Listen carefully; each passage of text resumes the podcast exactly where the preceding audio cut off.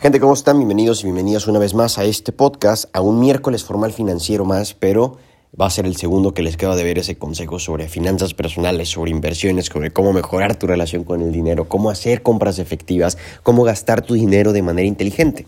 Y les pido una disculpa porque sí, ya van dos semanas que se los debo, pero estoy consciente de que pronto, pronto se los voy a compartir. Han pasado varias cosas en la vida, en mi vida, que bueno, me ha impedido compartir esos consejos. Entonces, espérenme, les agradezco su comprensión. Y bueno, en este episodio les voy a compartir por qué empezó este podcast.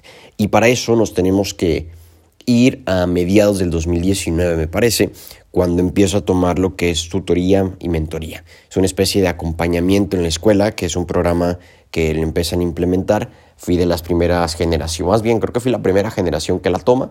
Y la verdad es que eh, no era como tal una terapia psicológica, pero funcionaba como tal. La idea pues es potenciar tus habilidades, poder enfocarte en esos talentos, en esas características que te, pues, te hacen diferente, ¿no? Y potenciarlas. De igual manera, identificar tus debilidades para después trabajarlas y convertirlas en fortalezas. Y bueno, en ese momento ya estaba con, el con un equipo organizando un evento que se llama el Trade, justamente el congreso pues más grande de toda la escuela acerca de, de negocios. Y por diversas circunstancias me hago líder de uno de los comités que también eran pues pilar fundamental para llevar a cabo el, evento y pues era el de patrocinios, tenía que conseguir dinero. Desde entonces hashtag finanzas en la vida, ¿no?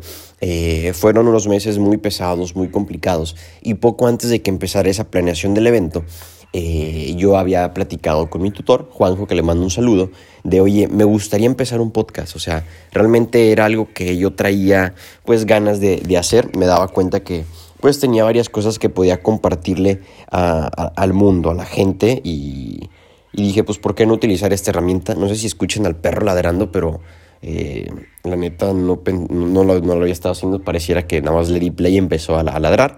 Eh, entonces, pues yo le dije que me gustaría hacer un podcast. Y entonces empezamos a, platicar de por qué te gustaría y qué es lo que te limita, cuáles son las, herramientas que tienes, qué sí tienes, qué no tienes, qué puedes hacer. Y de esas preguntas guía, ¿no? Que te van dando una pauta de qué puedes hacer. Eh, y dada la, la, la situación, había un maestro que había empezado un podcast sobre filosofía ahí en la escuela y que después se convierte en mi maestro, entonces platicaba con él de, oye, ¿cómo haces tú tus episodios? ¿Y cómo los grabas? ¿Y en dónde? Eh, ocupo un estudio, ocupo un, micrófono profesional, ocupo grabar en el carro, ocupo grabar en tal lugar, o sea, varias dudas que yo tenía. Y se dieron las cosas eh, de, ok, no necesito gran, la gran cosa, no necesito invertirle tanto tiempo, ocupo más eh, digo, no, no, necesito invertirle tanto dinero, ocupo más tiempo que dinero, entonces pues vamos a darle se viene el evento y pues obviamente lo postergo, no, no lo puedo llevar a cabo eh, y me tengo que esperar hasta pues mediados del 2020, casi un año que, se pospuso este proyecto y, bueno, empiezo este podcast en agosto del 2020 por accidente, eh, porque se sube el primer episodio por error y pues así, así es como se arranca, ¿no? En cuarentena, como la mayor cantidad de podcasts que han se han abierto y que han empezado en estos tiempos, pues sí, a raíz de la pandemia, pues sí me dio un poquito más mm, de tiempo, entre comillas, un poco más de espacio en comparación como andaba un año atrás. Y, bueno, ¿por qué empezó realmente? Porque era una herramienta que me daba cuenta que funcionaba de una manera distinta. Los podcasts, si no te has dado cuenta, o si ya te habías dado cuenta, es el, el único método de contenido que no necesitas estar aquí eh, necesariamente. Por decir, un video en YouTube, en Instagram, pues necesitas tener el teléfono y estar pues en un momento quieto o quieta dándole la atención a ese video. Y si fuera una película, una serie, lo mismo, ¿no? O sea, la puedes escuchar, pero no es lo mismo. Entonces, en cambio, el podcast, como era puro audio, puedes estar haciendo lo que tú quieras mientras lo escuchas. ¿Y qué pasaba? Yo me daba cuenta que en las historias de Instagram la gente solamente le pica y no me escucha. O sea, no ves ninguna historia, dura 15 segundos, pero no la ves. A diferencia de los podcasts, hay episodios de dos horas que la gente escucha, episodios de una hora, de 30 minutos, 40 minutos, y los escuchan, si es un tema relevante, ¿verdad? Eh, entonces dije, ok, en mis historias de repente compartí alguna reflexión que me tardaba un minuto y medio y pues la gente no lo veía. La verdad, hay que ser honestos. No tenías un minuto para ver las historias, te aburrían, era, era muy, muy absurdo de mi parte hacer eso.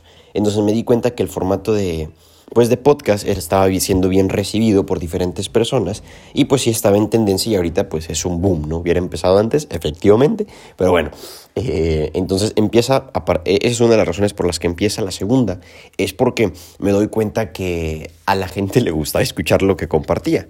Digo, hay gente que no, pero lo respeto, pero había cosas que cuando platicaba con mis amigos me decían de brother, ¿de dónde sacas tanta cosa?